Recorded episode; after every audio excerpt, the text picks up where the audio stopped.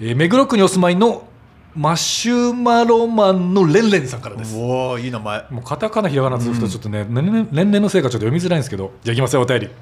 えーどうもこんにちはマシュマロマンのレンレンです、もう一回言ってくれるはい、えー季節はもう春はい、お花見もそろそろ終わりか真っ只中か、うんそんな頃に読まれるのを期待しています、うんまあ、じゃあ間に合いましたね時期的に間に合いました、はいえーお二人は花見はお好きですか、何か花見に関する思い出話で文字通り花を咲かせてください、うわーうまいこと言いやがってこはいないの、はいはいはいはいはいいやーいやーお花見ね好き好きですかでもなんかゆうせいさん好きなイメージですよあお花だ見ってお祭り男じゃないですか、はいおあの お祭り男って根っからのうんまああれですけどようなものだからでもあの花見思い出ありますよはいあのー前ねとあるウェブ制作会社で働いてた時に、はいはいはいあのー会社でねはいもう一日をその花見にするっていうことで、はいはい業務を止めてあもう今日は仕事を忘れてお花見をすそるうとそうそうえーいい会社ですねもう会社社員全員であお花見行ったんですよ、はいだからもうすごい人数ですよほんでもうすごいスペース取ってでやってたらやっぱりテレビ局はいさんが、まあその時もコロナ全然前ですけど、はいはいテレビ局さんがやっぱり上野公園あ上野公園行っちゃった 上野公 園であのお花見してますみたいな感じでいっぱい取材来てたんではいまあすよくありますもんねよくあります、はい夕方とか昼のテレビで昼間から飲んでるから、はいえっとどういう集まりなんですかとかって聞いてきてで、はいこういう会社名でこんな集まりですって言った時にあじゃあ夕方のニュースで取り上げたいんで夕方また来るんで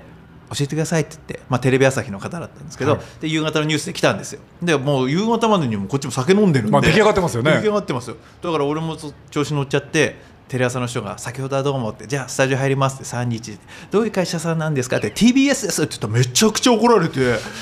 もうめちゃくちゃに怒られちゃってそれはダメですようんテレビのマナー違反ですから大人になってねこんなにっていうぐらいも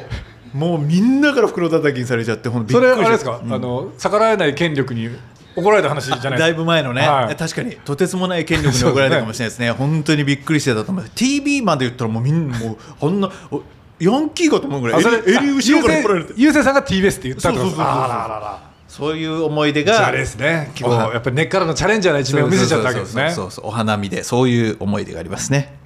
まあそんなゆうせいさんに比べて僕はやっぱ会社勤めでもないですし、やっぱ友達もいない院のものなんでお花見ってその参加したことがないんですよ、涙かいプラプライベートのお花見ね、はいはいで唯一唯一参加してるのは、はいまあもう半分仕事ですけど、僕あのザ・グレートサスケさんのはいはいはい付き人やってたんで、そのサスケさんの事務所が毎年、まあ、横浜の大川川っていう野毛の近くにいるお花見スポットがあるんですよ、はい川沿いにずっと桜が咲いてて、はいあのこれ聞いてる方は本当綺麗なんて言ってほしいんですけど、毎年サスケさんがそこでお花見をやってて、手伝いに行ってるっていうのが僕の唯一のお花見の思い出、うんまあ唯一と言いましたけど、あとね僕一回だけゆうせいさんとお花見したことあるんですよありますよそれはあのーなんですかねウェブ界隈のは集まりがあるんですよね、はいまあ、ゆうせいさんとか、まあ、ご存知の方いるかもしれないですけどあのゴリミーのゴリさんとか、はいはいあとは以前お便りくれたマムシニア清介さんとかが集まってるウうんうんうんェブ制作の飲み会が結構あってはいはいはいはいそれね僕毎回行きたい行きたいって言ってるのに誘われなくて、はい SNS で写真を見てあ今回も誘われなかったんだって落ち込む日々を過ごしてたんですよ、はいでやっとお花見誘ってくれたんですよね、はいゆうせいさんが。はいでその1回参加して、はいそれ以降また二度と誘われてないです 何をしたのかってなんか悪いことしたおとなしくしてたのにそれはねコロナ禍ではいお花見やってないだけですよそれはでもそのお花見だって5年ぐらい前じゃないですうーかんでしかも、その最後みんなで集合写真撮ったんですよ、はいやっぱカメラマンの方がいて、はいはいはいでも結構十何人ぐらいいましたよね、うんまあ、代々木公園でやって、はいしゃ最後集合写真撮って、はいまあ、デジカメだから見れるじゃないですか、はいで見たらなんかあ大川さんだけなんかフリー素材みたいな顔で、合成っぽいから不自然ってなんかクレームを受けて誰からですかなんか何人かから言われ てせっかくねいてたいて待望の会に参加したのに 言ってないことなっつってなんでい行ったのに合成したみたいな、じゃあ次またやりましょう。まあもうコロナ禍落ち着いたらねうん落ち着いたら、はいはい。絶対誘ってくれよ なまあというわけでね、はい。本編、本編行きましょう。はい。目黒区のマシュマロのレンレンさん、はいお便りありがとうございましたありがとうございました。じゃあね涙会を終わりにして、はい明るい本編いきましょう行きましょうはい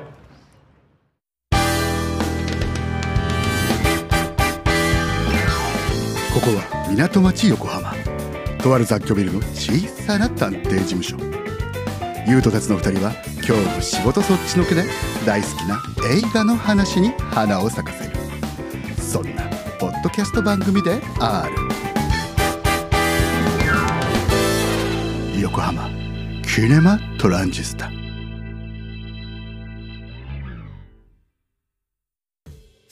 えー皆さんこんばんは大川ザッカーバーグ達也ですあすごい皆さんこんばんは郵政ワールドワイドウェブ郵政です もうインターネットそのものじゃないですか負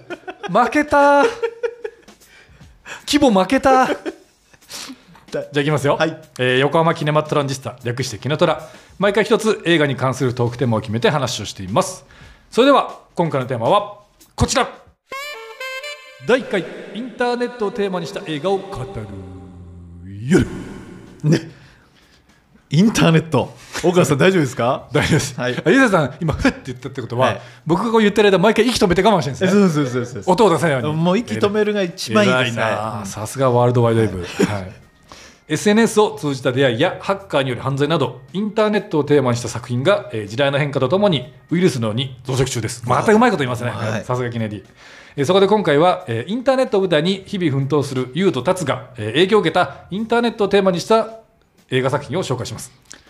何回インターネットをテーマにして言うんだって感じでし たけど最高ですねいやいいですねはい、いやインターネットをテーマにした映画、はいでもこれもうまず絶対に言っとかないとさいけない作品ありますよねなんですかいやそれはもうタイトルにもついてる「ザ・インターネット」俺たちのサンドラ・ブロックがあま、うんでも厳密には「ジ・インターネット」じゃないのかなと思ってるんですけど、まあそうですねあの ザ・インターネットじゃないですよね、あれまあイエローいやでもモンキーと一緒ですそうそうそう、うんあのイエローモンキーと一緒じゃないか、はいでもインターネットだったら、ジ・インターネットですよね、はい、でも日本語ででも日本のタイトルはカカナザインターネットになってますよねカタカナで「ジ」って書かれたらもう確かにそうですよね、んわかんないですあよの英語力のない人がなんじゃこりゃと思っちゃいますよはね、いでも確かにジインターネットですそうねですよねだでも本当これで、はもうサンドラ・ブロックのこと愛しちゃったと言っても過言ではないです本当にあら、こんなにあれじゃないですか、あのデモリションマンデモリションマンじゃないデモリでシすョンか。マンも好きでもサンドラ・ブロックねこのインターネットの時可愛いよ本当にすかごい髪型どんな感じですか髪型は同じぐらいですあのデモリションマンと 眉毛も同じぐらいですじゃあボブあボブでも髪はあんな真っ黒じゃなかったですねデモリションマンの時って真っ黒じゃないですかごめんじなゃあさもい、っねと、金髪な感じでブロンドな感じだったあブロいや、えー、茶い茶髪、うん はっきりしない、はい ちょっと今記憶の引き出しだけだから喋ってるんで ねででもなんか初めてなんかこのインターネットってものに触れたというか、はなんか来るぞ来るぞと聞いてましたけど、はいでも結局やっぱそのインターネットでピザが注文できるとか、は今では当たり前ですけまあそど、うですよね当時アメリカではもうすでにスタートしてて、もう90年代ぐらいの映画だと思うんですけど、でなんかこんなに便利な世の中がアメリカにあんのかと、早く日本に入ってきてほしいなって思ってたんです、でその中であの個人情報を書き換えるっていうね今だったらなんかまあハッキング的なことですねそうそうそうはいそれがテーマになってる映画で、はい怖えと思って最初ピザでインターネットでピザ頼めるうわあ早く来てほしいと思ってたのにこんな簡単に個人情報かけられて、もうインターネット来ないでって思うぐらいすごい怖かった思い出がありますけどだから僕やっぱりインターネットテーマにした映画というと、はいはいやっぱり僕の中でマイベスト・エマ・ワトソンのやっぱサークルえだからそれトム・ハンクスが出てるから ですよねトバンクのサークルだったり、まあ、さっきその大川ザッカーバーグ達也って言いましたけど、はいはいはいはやっいぱりソーシャルネットワークじゃないですはいはいはいかはいやっぱりそのフェイスブックのな、まあ、今現在メタ社ですけどね確かにフ確かェにイスブックの成り立ちを描いたいやザ・サークルは本当に良かったですただあれね多分作って公開までの間に、は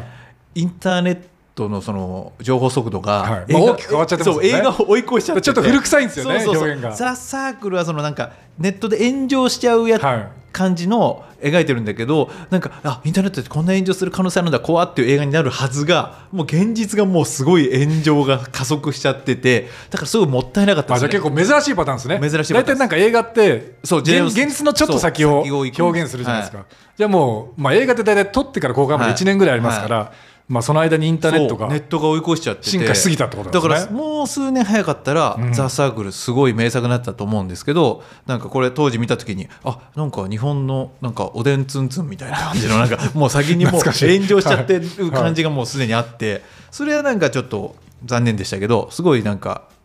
見た覚えてがありますでねも一個だけ言っておきたいのは、はエマ・ワトソン可愛いですよね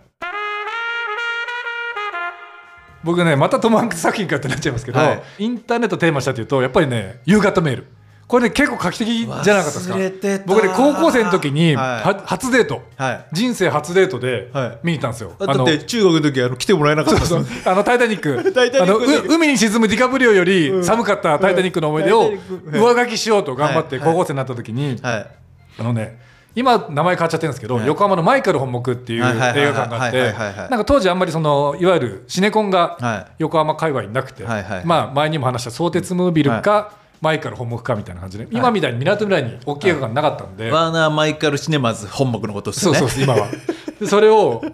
まああの高校生の時お付き合いしてた、はいちょっと初めてのデートで、はい夕方メール見に行ったんですよメグライアンとメグライアンとトム・ハンクス、んでも僕はもう気持ちはトム・ハンクス、はで見に行って、はいだから画期的じゃないですか、はいでなんかもともと原作があってリメイク作品なんですけど、はい原作だと、まあ、顔の知らない人と文通をしはてい知り合っていくって話なんですけど、夕方メールは顔の知らない人とこうたまたまメールをすることになって、はいはいあの実はああなただったのみたいなこと展開になってくるんですよね。はいはい E メールですよね。なあの時 E メール E メールって知ってしかもなんで夕方メールっていうかというと、今の若い人には信じられないかもしれないですけど、はい昔って、えーあのメールが届くと夕方メールみたいなことを言い言ったんですよえっね。と AOL というはいプロバイダーに入ってるとああったんですでよそのはい音声が鳴る、まあ、それが映画のタイトルになってるのはいはいはいで、はいまあ、今見ると確かにそのインターネットの技術的には古臭いんですけど、はいもう僕が高校生の時なんでもう二十数年前は、はいなんかインターネットってこんな未来があるんだはいはいはいはってい思思いましたよね、はいなんか当時のインターネットってもう僕何をやってたかというと、必死にあのアイコラを見るぐらいでしかインターネット使ってなかったんでギリギリだ ぞ。ギリですか、でそんな、アイコラを見る見てた青年、ん少年にとってはね、なんかこうインターネットってなんかそう可能性を広げてくれるはいだなっていう世界を見せてくれたんですよ、はいはいはいだからさっきゆうせいさんがあのいいジジインターネットザインターネットでピザねピザねそうインターネットの可能性を見たって、はいその悪い意味でもね、はいだって言ってましたけど僕の夕方メールはやっぱりそのいい意味でインターネットの可能性っていうんですかね確かになんかいろんな人と出会えるんだとか、はいそういったものがあるって教えてくれた意味でメールね。いい作品なんかメールやりたくなりましたもんね。そうなんですよね直接言った方が早いのに、はいわざわざ。まあ、あの時ずっと E メール、E メールって言ってて、いつの間にか E 取れちゃったのが面白かったですけど、だから進歩しましたよね進歩そうし 考えまるとした。あとは映画と関係ないんですけ どあの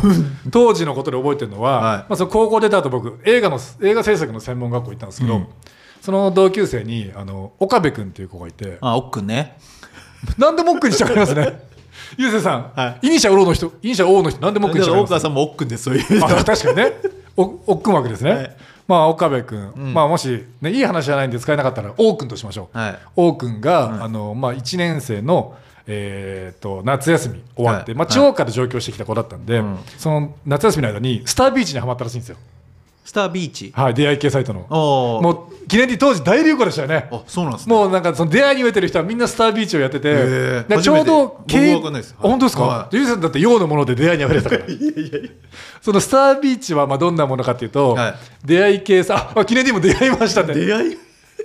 そうだってちょうどね当時携帯電話が普及した頃ですよねはいはいだから i モード i モードそうですそうです PHS から、でなんか当時携帯電話があの普及し始めた頃で、まあ、それこそみんな i モードとか EGF とかであのインターネット携帯で見るのすごいってなっててその時にスタービーチっていう出会い系サイトが流行ったんですよ、でその王君は夏休みの間にそのスタービーチを知り、はいどんどんハマり、はいまあ、女性出会えたらしいんですけど、はい何人かはね、はいただその代償として、はい。これもね今の若い子に信じられないと思うんですけど、はインターネット使い放題じゃなかったんですよ当時なるほどだからはい王君は、はいとんでもない高額請求の通信費が来たなって言るってまほしたよど。いわゆるパケシですね。パケ氏はいパケット死亡略してパケ氏、まあ、パケットで死亡かあーパケットの使いすぎてなるほどなるほどそんなことをね思い出しましたよ確かに今、使い放題じゃないなんて考えられないですいやね。ーそうですよねだってはい我々なもう常にインインターネット見てるじゃないですか、まあ、SNS、うんあー YouTube あーこれで請求ね使った分だけ来たらい破産ですよね、は今はもう破産もう何回パケ氏しても足んないですよはいじゃあ当時ねね間違って着メロダウンロードしたらもう終わりましたからね一曲そうですよね着歌だ着歌ダウンロードし一たら曲もうだって何百円とかの世界じゃないですか。一曲何百円なんですけ100ど円とか200円とかあの料金があのはいパケットがすごくて、い二2曲ダウンロードしたらもう3万とかそういう感じですあのパケ放題入ってなかったあらそんなにしたんでそすうかそうそうそうそううちの親それで、はい パケシ。パケシしてましたねだから、なかなか両親がパケシって珍しいワードですね。はい、パケシです。だからまあそういう思い出大川さんのね、はその王君のね、使い方ですけどでもインターネットってそうですよね、んいっぱいだか可ら能性るでも怖い面もありますよそう、怖い。え、なんですかなんか言いたい作品があるんですかいやだからまじたまには真面目に映画の紹介しようかなと思って、はいなんかあの2個あるんですよで2個とも好きな映画なんですけどちょっと尺的に1個にしますけど「はいあのサーチ」っていう映画あ、それ僕話したいんですよ。すごい好きなんですよ用意してきたのあに。用意してきたでもね、これなんで被ったかというと、いわゆる、フリー素材モデルのための映画なんですよそうそうそうそうこれねまあユースさんいいですよあいいっすよじゃあフリー素材のいやいいっ話すよいいっすよえいいっすよじゃゆあやゆりうましょうじよさん今回ね目立ったとこないからいここ もう目立目目立ったとこ取っていいですよあるでしょあそうですかいやじゃあサーチってあの、要は本当に検索のサーチなんですけそうどなんかあの娘が突然行方不明になっちゃそううんですよです高校生の娘が高校生の娘、はいで娘がいな行方不明になったんで娘のこと調べようと思って娘のパソコンとか娘のことエゴサーチしていったら全然知らない娘がの一面まあ娘が、のそうですね一面が知らない一面がはいはい、でオンオンラインで見せてる娘とオフラインで見せ、まあ、自分に見せてる、はいその差がすごくてゴロゴロ嘘が出てきてどれが本当でドイツが怪しいんだとかもう、ね、む自分の情報ってこんなになんか探られちゃうんだっていう、なんか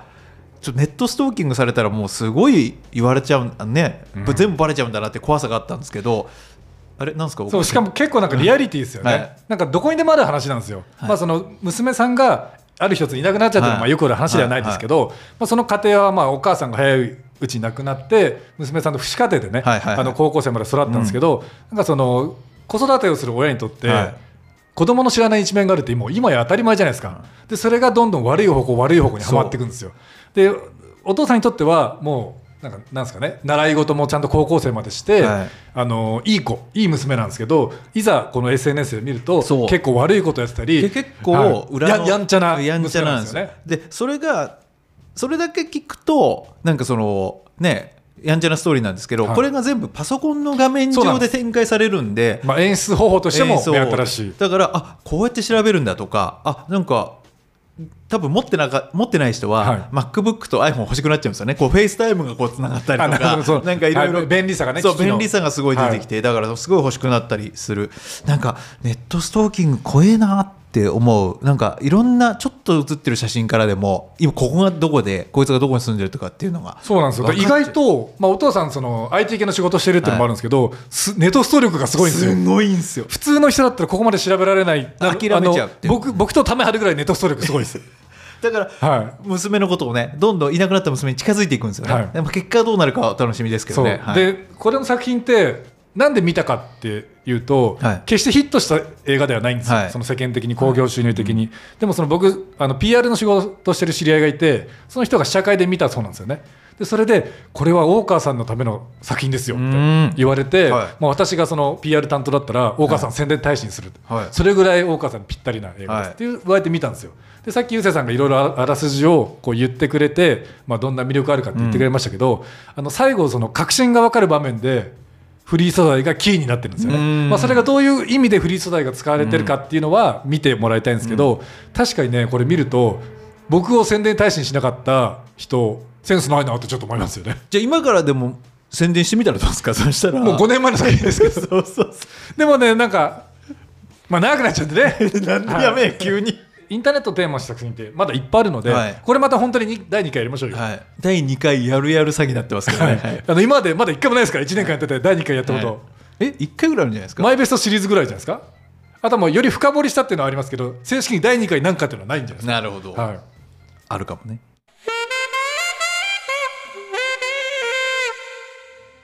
えーキネトラでは皆様からのお便りをお待ちしています番組公式ウェブサイトキネマドット横浜にアクセスして、えー応募フォームからお寄せください質問のほかこんなトークテーマで話してほしいとか、まあ、あとはねこんな作品もありますよって、まあ、インターネットをテーマにした作品でね、他にもおすすめがあればぜひ教えてくださいはい、番組公式ツイッターキネマアンダーバー横浜では最新の配信情報なども発信してますこれがインターネットだっていうねそういうことではなくなんで急に自信なくなっちゃったんですかなんか大川さんねもう次読む感じの顔になって全然全然全然はい、だからだからインターネットってすごいですよねそういう意味ではねこうやって発信できるっていうのは、そうです、はツイッターでも番組の感想など「ハッシュタグキネトラ」をつけて、えー、つぶやいてくださいいい、はい、やゆうせいさんいろいろ話しましたけど、はい邦画作品もありますから方が最近だとやっぱりスマホを落としただけなのにのに落としただけじゃないんだよ なあれだからスマホを落としただけなの に「点々点」がタイトルですから、えーまあそうですね含まれてるわけですえよ、ー落としただけじゃないんだよでもあれももだってインターネットの怖さをよく知らせてくれる作品はいではいはいなんであの僕がこれをピックアップしたかというと、僕って知る人は知ってると思うんですけど、あのなかなかこうツイッターなんかの PR 案件受けないタイプじゃないですか、いや知らないですごめんなさい ごめんなさい存じ上げいてわまゆるそせんでしたのインフルエンサー的な仕事基本お断りしてるんですよあそうなんですかただ、はいスマホを落としただけなのには唯一受けた案件なんで、はいやっぱり僕のこのね PR 力をまた再び世に知らしまえるべ くまた取り上げましたあなるほどなんで断ってんですかえだってなんか面倒くさい しいやいやダメだつけなきゃダメめんどくさくないですごめんなさい PR, あの案件やってぜひ PR 案ぜ件ひやってる人ってなんかインチキ臭いじゃないですかなるほど僕 はそんなこと思ってないんでぜ本当でひすか大川さんがダメな場合僕にだぜっひてなんか PR 案件やってる人見ると、でなんか僕なんでその受ける受けないって基準があるんですよ、はいその投稿するコンテンツを作るのにはい手間がかかるものは受けます、はい手間がかかんないものは受けないって決めてるんですよ、うんだからスマホ落としただけなのには一個なんかその映画の PR につながる画像を作ってくださいって言われたんですよ、はいだから僕受けてはいスパクさんとね、あのパクタス運営者のはいはいスパクさんと相談して、うんこういうアイディアどうでしょうととか、はいこういう画像ならちょっと拡散狙えるんじゃないですかっていうのをは考えて作ったんですよ、でなそるれほど手間暇かけられるから受けたんですよなるほどでも世の中にはなんかちょっと文字ちょっと考えるだけでなるほやどれ1万円だ5万円だはい10万円だみたいなのもらうインフルエンサーかぶれが、インフルエンサー崩れかいるじゃないですか、そういうインチキ臭いやつらとは一緒にされたくないんで断ってます、わかりましたそんな人はいないと思いますけどももしいたら、はいあのちょっと考えていただけ たら幸いです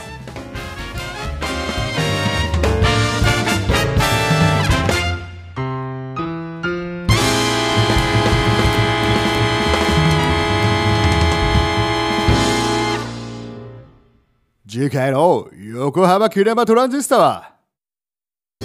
ついに1周年を迎える横浜キュネマトランジスタ次回はこれまでを振り返るスペシャル版でお届け収録はこれから果たして配信までに間に合うのか次回横浜キュネマトランジスタ1周年記念スペシャルかっこかりタイトルは見ていいお楽しみに